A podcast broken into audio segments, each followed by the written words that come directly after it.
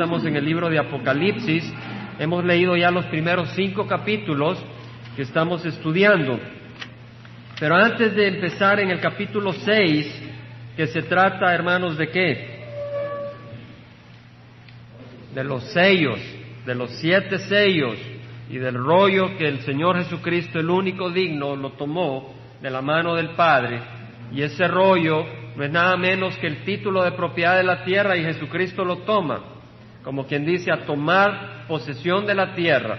Pero antes de tomar posesión empieza a abrir los sellos y empieza a venir el juicio de Dios. Ahora, ¿quién ha estado leyendo las noticias o viendo la televisión con interés sobre la nave que llegó a Marte? Muy interesante, fotos muy hermosas. ¿Han visto, hermanos? Ver ese rover ahí pequeñito, se mira las fotos, hermosísimo. Y se veían estos ah, científicos saltando y abrazándose unos a otros, pero no se oía el nombre de Dios para nada. No se podía reconocer que sin Dios eso no hubiera sido posible. Tan frágil era la misión que en un momento ese rover se quedó trabado. Cualquier cosa puede parar los planes del hombre y es la misericordia del Señor que permite que el hombre triunfe. Pero no se oían las cosas del Señor y en el libro de Romanos, capítulo 1, versículo 18, el Señor habla de esto. Porque el no alabar al Señor cuando el Señor nos bendice es ignorarlo y negarlo. El siervo del Señor no debe de negar al Señor, sino reconocer su obra. Y en todo lo que hacemos debemos de darle gloria a Cristo Jesús. En Romanos 1, 18 dice, la ira de Dios se revela desde el cielo contra toda impiedad e injusticia de los hombres, que con injusticia restringen la verdad.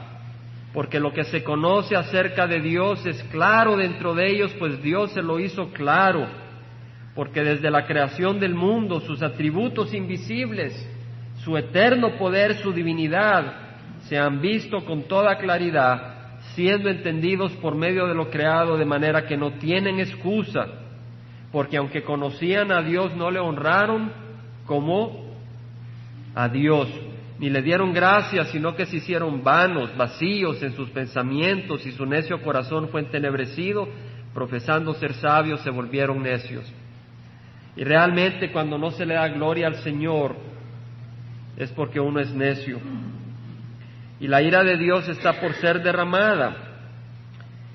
Hemos leído eh, los primeros capítulos que hablan de la iglesia y que la iglesia es arrebatada. Y ahora viene la ira del Señor. En Daniel podemos leer, después del libro de Ezequiel, en el capítulo 9, que Daniel estaba hablando, orando y confesando sus pecados. Dice, estaba yo orando, vamos a leer del 20 al 27, pero no vamos a leer cada versículo. Daniel estaba hablando, dice, orando y confesando mi pecado. Aquí está un hombre de Dios que estaba hablando con Dios. Eso es lo que es la oración. No son fórmulas repetitivas, es hablar con Dios. Él estaba hablando, él estaba orando y estaba confesando su pecado y el pecado de su pueblo Israel. Se sentía una parte completa con el pueblo de Israel y él confesaba el mismo pecado del pueblo. Y presentando sus súplicas, presentando mi súplica delante del Señor mi Dios por el santo monte de mi Dios. Todavía estando yo hablando en oración cuando Gabriel, el hombre, a quien había visto en la visión al principio, se me acercó estando yo muy cansado, como a la hora de la ofrenda de la tarde, esto es como a las tres de la tarde. Me instruyó, habló conmigo y dijo, Daniel, he salido ahora para darte sabiduría y entendimiento. Versículo 24 dice, setenta semanas han sido decretadas sobre tu pueblo. ¿Quién era el pueblo de, Daniel? El pueblo de Israel. Setenta semanas, setenta veces siete, cuatrocientos noventa son años, 490 años, le dice 70 semanas han sido decretadas, aquí hay siete, 77. Aquí está el Señor diciendo, esta es mi mano, esta es mi dirección, mi plan. No es por coincidencia, no es por accidente. 70 veces 7, 490 años han sido decretados sobre tu pueblo Israel y sobre tu santa ciudad Jerusalén, para poner fin a la transgresión, para terminar con el pecado, para expiar la iniquidad, para pagar por la iniquidad. ¿Quién es el que pagó por la iniquidad del pueblo de Israel? Jesucristo. Para traer justicia eterna. Habrá justicia eterna cuando venga el Rey de Reyes a reinar sobre esta tierra. Para sellar la visión y la profecía y para ungir el lugar santísimo. Y dice, has de saber de entender que desde la salida de la orden para restaurar y construir a Jerusalén, que ocurrió en noviembre 22 del año 445 antes de Cristo, eso ocurrió en esa fecha. Le dice, desde la salida de la orden para construir a Jerusalén hasta el Mesías príncipe, habrá siete y setenta y dos semanas, o sea, setenta y sesenta y dos, perdón, o sea, sesenta y nueve semanas de años. Iban a haber sesenta y nueve semanas de años desde el momento de que se daba el edicto para construir Jerusalén hasta el momento en que el Mesías iba a entrar. Y eso se cumplió exactamente el 10 de abril del año 32 de nuestra era, cuando Jesucristo entró a Jerusalén. Y luego dice, volverá a ser edificada con plaza y foso, pero en tiempos de angustia. O sea, cuando Jerusalén fue edificada, había angustia, había tensiones. Después de las 62 semanas, o sea, 7 más 62, 69 en total, el Mesías será muerto. Aquí está Daniel profetizando que después de la entrada de Jesús a Jerusalén, él iba a ser asesinado. Lo profetizó y ocurrió exactamente. Y dice, y no tendrá nada, y efectivamente, y el pueblo del príncipe que ha de venir destruirá la ciudad y el santuario. ¿Qué ciudad es esta? Jerusalén, o sea que el pueblo del príncipe que ha de venir destruirá la ciudad. Ahora, ¿quién destruyó la ciudad de, de Jerusalén? Los romanos. Y ahí estamos viendo que esta nación europea es el pueblo del príncipe que ha de venir. Ese príncipe es el anticristo que va a venir.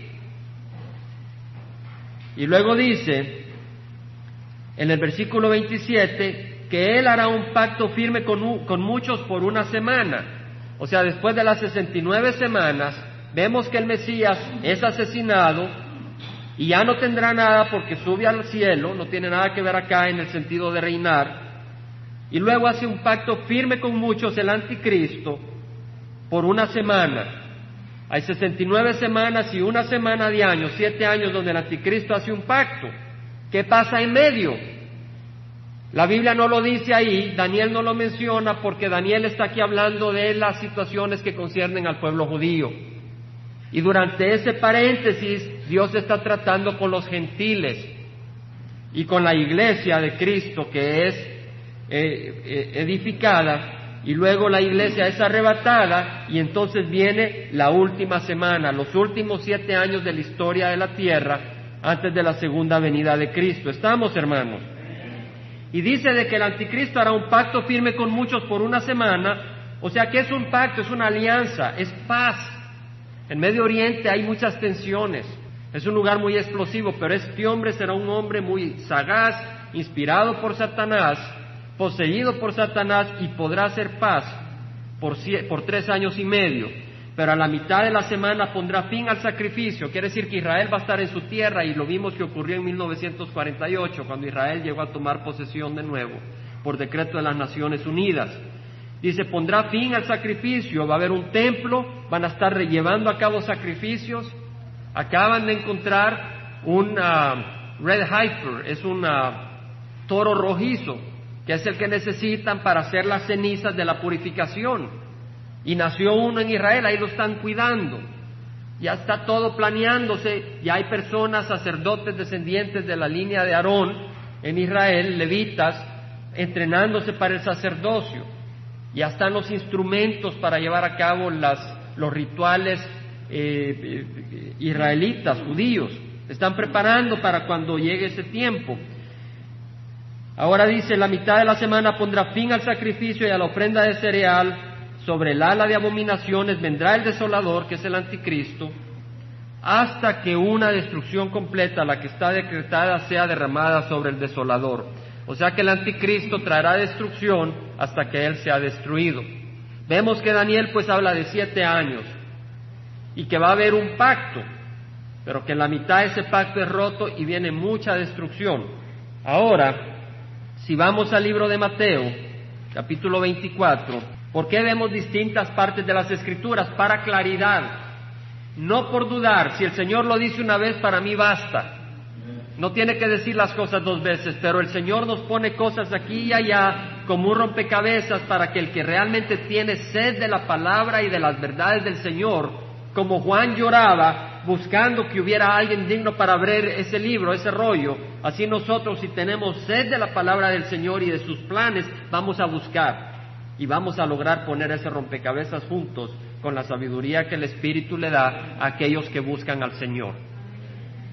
Y entonces vemos en Mateo 24, 15, que dice, por tanto, cuando veáis la abominación, lo asqueroso de la desolación, o sea, aquel que trae destrucción, de que se habló por medio del profeta Daniel, colocada en el lugar santo, el que lea que entienda, entonces los que estén en Judea huyan a los montes, el que esté en la azotea no baje a sacar las cosas de su casa y el que esté en el campo no vuelva atrás a tomar su capa, porque hay del que esté en cinta, de las que estén en cinta y las que estén criando en aquellos días. Orad para que vuestra huida no suceda en invierno ni en día de reposo, porque habrá entonces una gran tribulación. Habrá una gran tribulación. Son palabras de quién, hermanos? De Jesucristo. Dice, habrá una gran tribulación tal como no ha acontecido desde el principio del mundo. O sea que el diluvio universal no es nada comparado con la tribulación que viene. Porque en el diluvio universal la gente murió prácticamente al momento. Pero aquí viene una serie de sufrimientos terribles. El holocausto judío no es nada comparado con la tribulación que viene. Se cree que en la Segunda Guerra Mundial murieron seis millones de judíos asesinados tremendamente por Hitler y sus secuaces. Los metieron en cámaras de gas, los torturaron. Ahí tenemos algunas películas sobre el holocausto judío. Los agarraban, los hacían cavar sus tumbas y luego los ametrallaban y caían en sus tumbas. Los, los usaban para hacer jabón, los servían y los usaban para hacer jabón, los usaban para hacer experimentos. Era terrible. Y dice de que eso no es nada porque habrá una gran tribulación como no ha acontecido desde el principio del mundo hasta ahora ni acontecerá jamás. Y si aquellos días no fueran acortados, nadie se salvaría. O sea que va a haber tal violencia y tanta catástrofe que el mundo se acabaría y no quedaría un solo ser viviente del sufrimiento. Imagínense. Entonces si algunos dicen, mirad, aquí está el Cristo o ahí está, no le creáis, porque se, se levantarán falsos Cristos y falsos profetas y mostrarán grandes señales y prodigios para así engañar, si es posible, aún los escogidos. Los que no se van a engañar son los que están agarrados de la palabra del Señor. Pero vemos acá entonces del sufrimiento que viene en el Evangelio de San Lucas, capítulo 21, versículo 25 Vemos el tipo de catástrofe que viene. Dice que habrá señales en el sol, en la luna y en las estrellas y sobre la tierra, angustias entre las naciones, perplejas a causa del rugido del mar y de las olas. O sea que el mar va a venir con una gran fuerza sobre la tierra, arrasar. Lo que era el huracán Andrews no era nada. Lo que era el, el maremoto que azotó Nicaragua hace unos años, hubo un terremoto en el mar y vino una ola y entró como 15, 20 kilómetros adentro de la costa de Nicaragua y arrasó todas las aldeas, murieron como mil personas, no va a ser nada comparada con el, el rugir de las olas en ese momento. Desfalleciendo los hombres por el temor, los hombres se van a desmayar de miedo y la expectación de las cosas que vendrán sobre el mundo, porque las potencias de los cielos serán sacudidas. Ahora uno dice, bueno, ¿y qué a mí que se sacudan las estrellas? Bueno, el cosmos, el universo está tan, tan organizado. Por ejemplo, lo que provoca las mareas en la Tierra es la luna. Si no hubiera luna, no habría mareas en la Tierra. Es el movimiento de la luna que provoca las mareas. Si se moviera la luna de su órbita, traería una gran catástrofe de la Tierra. No entendemos el equilibrio que hay en el mundo. Si la Tierra estuviera 1% más cerca del Sol, nos quemaríamos, nos achicharraríamos. Si la Tierra estuviera 1% más lejos del Sol, nos congelaríamos. Pero el mundo dice que venimos del mono y por accidente. Y el Señor nos va a demostrar de que si fuera accidente, ¿cómo? Cuando empieza a haber un poco de desorden, empezamos a sufrir. Y dice que entonces verán al Hijo del Hombre que viene en una nube con poder y gran gloria. No es el niño Jesús, es el Rey de Reyes y Señor de Señores que vendrá con gran gloria. ¿Verdad? Ahora vamos a nuestro capítulo 6 de Apocalipsis. Vemos que el Señor lo ha avisado, el Señor lo ha anunciado, Daniel lo sabía, y dice, vi cuando el Cordero abrió uno de los siete sellos, hay siete sellos, el libro de Apocalipsis es el libro de los siete, y vemos que este libro, que representa el título de propiedad de la tierra, lo agarra Jesucristo porque Él es el digno de tomar posesión de la tierra. Él es el Goel, el pariente redentor, que es pariente nuestro porque es carne como la nuestra, se hizo carne, el verbo se hizo carne. Él puede redimirnos porque tenía el poder, era el único limpio y perfecto que al morir podía comprarnos con su sangre. Y además Él quería, porque de tal manera amó Dios al mundo que dio su Hijo, para que todo aquel que en Él crea no se pierda, mas tenga vida eterna.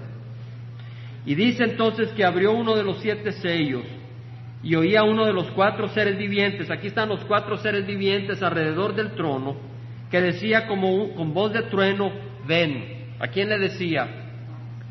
A Juan. ¿Y a quién le decía? A nosotros. Ven, porque a través de Juan nosotros veremos. Miré y he aquí un caballo blanco, y el que estaba montado con él tenía un arco, se le dio una corona y salió conquistando y para conquistar. Aquí ya no está la iglesia, la iglesia está en el reino de los cielos. Pero aquí hay un caballo blanco. Yo me acuerdo cuando estaba creciendo hace varios años, veíamos esta película de Opalon Cassid. Y decía, ay, oh Silver, ¿verdad? Y él siempre salía en su caballito blanco. Era el bueno y el malo venía en su caballo negro. Y aquí caballo blanco nos hace pensar que es Cristo, pero no es Cristo. Porque después de que viene este, viene muerte, viene enfermedad, viene derramamiento de sangre. Cuando Cristo venga vendrá paz. Así que este es el anticristo. Pero no es de extrañarse porque Satanás se viste como ángel de luz y muchos serán engañados. Pero aquí viene en un caballo blanco y el que estaba montado tenía un arco. Vemos de que este hombre tendrá poder militar. Y salió conquistando y para conquistar logra tener un gran poderío en los últimos días. Veamos que se le dio una corona, la palabra aquí corona es Estefanos, que quiere decir corona victoriosa del que, del que tiene victoria. Sale victorioso este hombre. Y vemos de que se le dio una corona, o sea que se le permitió tener victoria. El mundo ha rechazado a Cristo y ahora el Señor les deja tener al anticristo. Y dice que cuando abrió el segundo sello oía al segundo ser viviente que decía, ven, entonces salió otro caballo rojo, otro caballo rojo. Rojo es sangre. Y el que estaba montado, pero entendamos, blanco es pureza, justicia, rectitud, ¿cierto? O sea que el anticristo viene disfrazado con justicia, rectitud, pero es engañoso. No olvidemos eso. Es engañoso, es un es un engaño, es el padre de la mentira. Ahora después viene este caballo que es rojo, que nos hace ver que vendrá sangre y el que estaba montado en él se le concedió quitar la paz de la tierra. Vemos que había paz y vemos que el anticristo, como leímos en Daniel, hace un pacto de paz por siete años. Entonces hay paz, pero es una paz falsa. Hay mucha gente que tiene paz en el corazón, pero es una paz falsa. El pueblo de Israel tenía una paz falsa antes de la destrucción de Jerusalén. Habían falsos profetas que le decían a la gente, está bien, Dios nos va a proteger, era una paz falsa. Jeremías decía, no, viene la destrucción, arrepintámonos, y la gente no se arrepentía. Pero vemos de que quita la paz de la tierra y los hombres se matarán unos a otros. si el hombre se mata uno a otro por su propia necedad y su propio egoísmo, cuánto más si son incitados por demonios. Va a haber un gran odio y van a haber guerras. Dice que cuando abrió el tercer sello, oía al tercer ser viviente que decía, ven y miré, y he aquí un caballo negro, y el que estaba montado en él tenía una balanza en la mano. Negro implica muerte, implica luto, pero distinto a rojo en el sentido de que esta muerte no es por sangre, sino que es por hambre. Porque acá nos dice que el que estaba montado tenía una balanza en la mano, la comida va a ser tan escasa que es preciosa y se pesa con una balanza. Y oí como una voz en medio de los cuatro seres vivientes que decía, un litro de trigo, de trigo por un denario. El denario era el salario de un obrero al día. Quiere decir de que un denario equivale si un obrero gana cinco dólares la hora, pongamos que gana el mínimo, serían 40 dólares al día. Quiere decir que un litro de trigo, un poquito de trigo le costaría 40 dólares. O sea que un obrero trabajará y con el trabajo de un día solo podrá pagar el pan de ese día, no tendrá dinero para el, el gas para cocinar la comida, no tendrá dinero para cafecito, no tendrá dinero para la ropa, ni para la renta, ni para medicinas. En otras palabras, que como va a tener que comprar medicinas y renta y gas, no va a tener dinero para comer. En otras palabras, muchos se van a morir de hambre.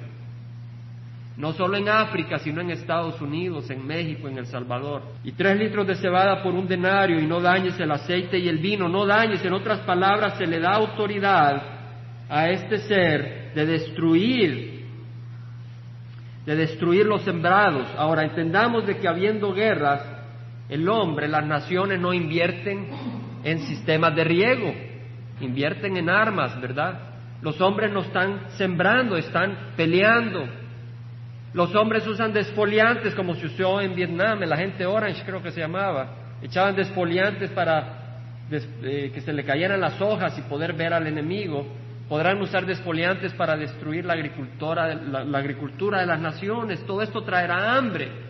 Pero además vendrá el hambre de estos que estos demonios incitan al destruir cosechas. Imagínese lo que va a venir después de eso. Dice el cuarto caballo, hay aquí un caballo amarillento, pálido, y el que estaba montado en él se llamaba muerte. Por eso sabemos que no son ángeles de Dios, en el sentido de ángeles buenos, ¿verdad? Porque el padre de la muerte es Satanás. Y vemos de que el que se llamaba muerte lo monta y Hades lo seguía. El Hades es la región a donde van los muertos que no mueren en Cristo. El que muere en Cristo, ¿a dónde va? a donde Cristo. Pero acá vemos de que mueren muchos y van al Hades. Y se les dio autoridad sobre la cuarta parte de la tierra para matar con espada, hambre, pestilencia y con las fieras de la tierra. ¿Qué quiere decir eso, hermanos? Leámoslo con cuidado. La cuarta parte quiere decir de que si hay seis mil millones, ahorita hay unos cinco mil quinientos millones de habitantes en la tierra. Pongamos que para el momento del arrebatamiento de la iglesia queden en ese tiempo cinco mil o seis mil millones de habitantes, porque me imagino que la mayoría no son cristianos, ¿verdad? Muchos se llevarán sorpresas. Pongamos que queden cinco mil millones de habitantes, quiere decir de que cada segundo morirían 15 personas debido a la, espada, va a haber mucha violencia, porque si la gente no tiene para comer, imagínese el crimen. Si ahora la gente mata por un carro, ¿cuánto más cuando sea necesario comer? Va a haber una gran criminalidad. Este, el país del Salvador, de donde vengo, después de la guerra ha habido mucho crimen, mucho crimen. Han matado personas que conozco por nada. Una jovencita eh, la mataron enfrente de sus hijas. Solo logró huir a su casa, pero ahí la entraron y la mataron. ¿Verdad? Eh, conozco a un arquitecto que por robarle el anillo le pegaron un balazo en la garganta. Mucha violencia. después de la guerra. Y acá habrá mucha violencia, mucho crimen y luego mucha hambre. Y cuando hay muchos muertos hay peste. Me acuerdo en el terremoto de Nicaragua, con un terremoto murieron 30 mil personas. En el terremoto de Managua, un 25 de diciembre. La gente estaba en las discotecas celebrando, tomando. Se cayeron las discotecas y quedaron ahí las parejas muertas.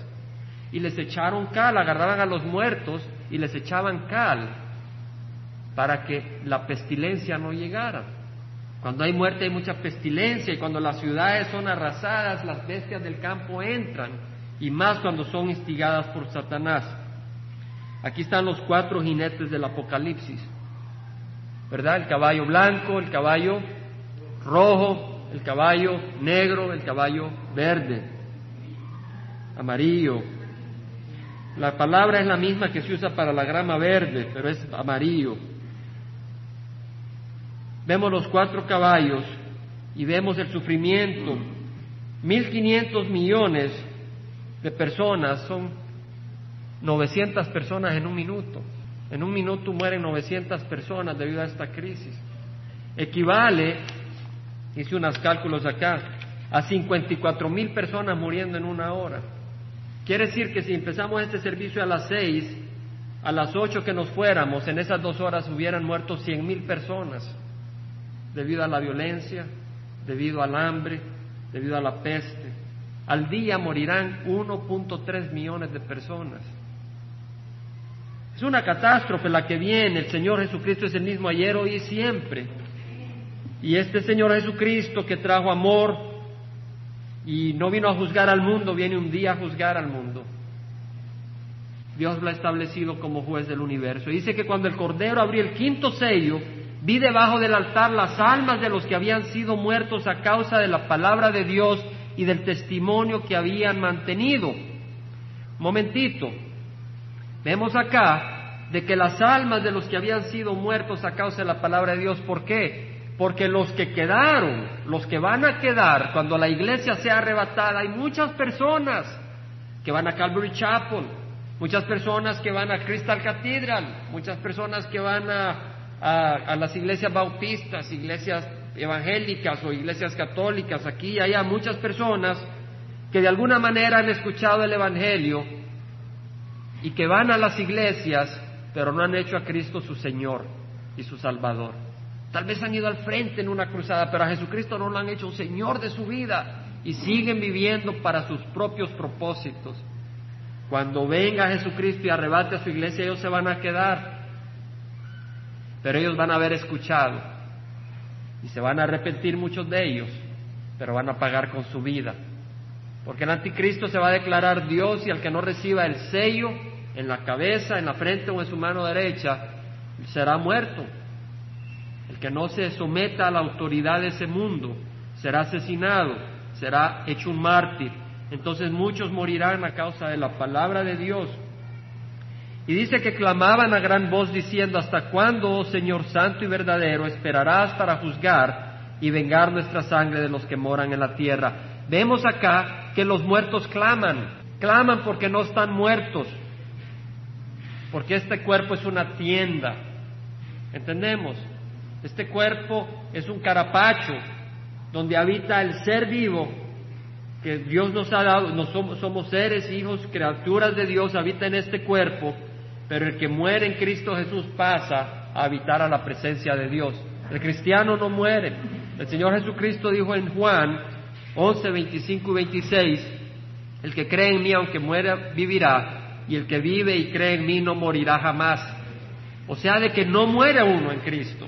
El que muere en Cristo no muere, sino que pasa a la presencia de Dios. Y aquí lo vemos clamando a gran voz. O sea que no es aburrida nuestra vida. Pasamos por sufrimiento, pero una vez morimos, el, el, último paso en la tierra es el primer paso al cielo. Y esa es nuestra esperanza.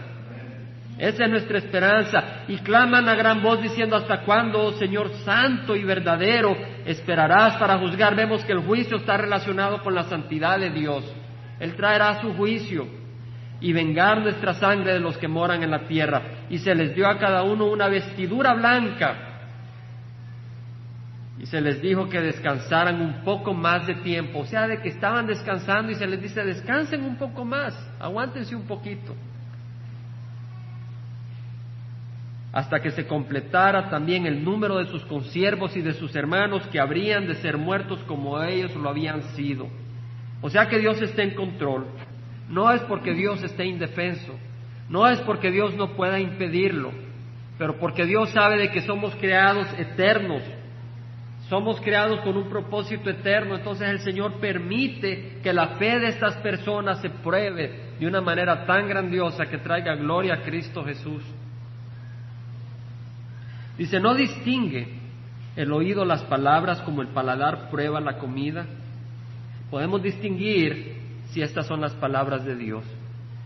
Aquí dice, no distingue el oído las palabras, así como el paladar prueba la comida y sabe si una comida es buena o mala.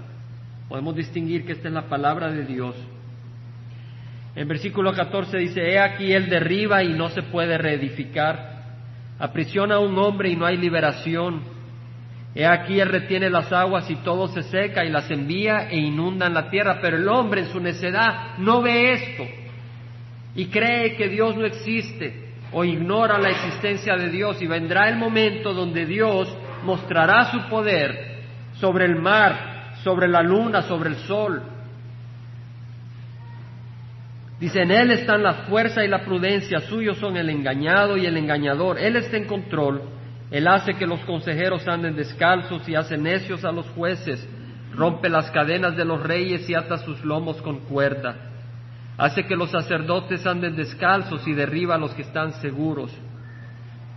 Priva del habla a los hombres de confianza y quita a los ancianos el discernimiento.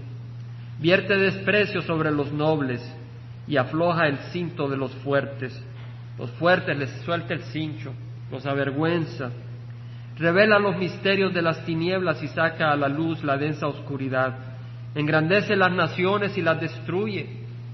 Estados Unidos una nación que se fundó en los principios cristianos, va en derivada, va a la deriva, el desorden que existe ya.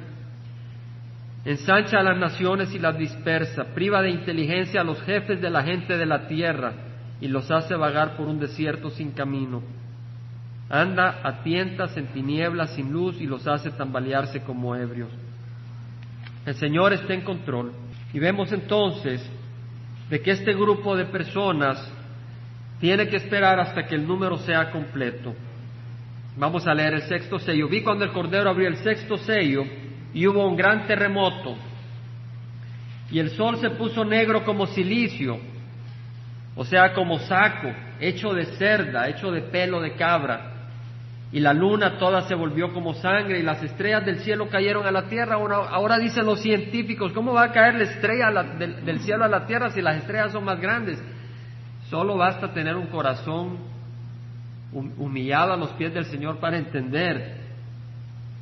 Las estrellas fugaces, los meteoritos, sí caerán a la tierra. Las estrellas del cielo cayeron a la tierra como la higuera deja caer sus higos verdes al ser sacudida por un fuerte viento. Constantemente caen meteoritos en la Tierra y los científicos están tratando de estar planeando de manera que si ven un meteorito que viene hacia la Tierra que es muy grande, lo pueden destruir antes de que haga contacto con la Tierra. Porque un meteorito grande puede traer grandes catástrofes. Pero acá viene de que caen muchos meteoros. Y dice de que el cielo desapareció como un pergamino que se enrolla y todo monte e isla fueron removidos de su lugar. Ahora, si cae un meteoro, produciría mucho polvo. Yo sé que cuando hay actividad volcánica grande, las cenizas van al cielo y se oscurece el cielo. Ocurrió en la guerra de Irak, cuando se quemaron los pozos de petróleo, el humo hizo ver al cielo oscuro, ¿verdad? Un meteorito podría oscurecer el cielo y el sol verse oscuro. Un meteorito que caería traería un gran terremoto. Dice que el cielo desaparece y los reyes de la tierra y los grandes, los comandantes, los ricos, los poderosos y todo siervo y todo libre se escondieron en las cuevas y entre las peñas de los montes. O sea que el hombre no se arrepiente.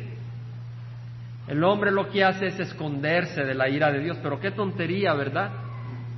Esconderse debajo de una cueva en vez de pedir perdón y es que el Señor va a endurecer el corazón de los hombres como endureció el corazón de Faraón y decían a los montes y a las peñas, caed sobre, sobre nosotros. y escondednos de la presencia del que está sentado en el trono y de la ira del Cordero. ¿Qué ceguera? Decir caer sobre nosotros. Porque si caería sobre nosotros en ese momento, mueren y sus corazones estarían sus vidas esperando el fuego eterno, que es el llanto y crujir de dientes. O sea que van a querer huir de esta vida para encontrar una peor, pero están cegados por Satanás porque ha llegado el gran día de la ira de ellos, o sea, de Dios y del Cordero, y quién podrá sostenerse, quién podrá estar de pie. Lo hermoso es que el Señor no ha destinado a su pueblo a la ira, sino a salvación en Cristo Jesús. Vamos a pararnos y vamos a pedirle al Señor. Padre Santo, te damos gracias de que nos revela las cosas que van a suceder, Señor, para que entendamos lo que viene para que conozcamos, para que proclamemos tu verdad, Señor, para que el mundo venga arrepentimiento y escape la ira de Dios que viene sobre la tierra y sobre el pueblo que rechaza a tus santos hijos Jesucristo. Te rogamos, Señor, de que caminemos entendiendo que estamos viviendo en los últimos días. Ayúdanos, Señor, y te damos gracias que nos has escapado nos has dado escapatoria a través de tu Hijo Jesucristo, Cristo Jesús, nuestro Señor y Salvador. En nombre de Cristo Jesús. Amén.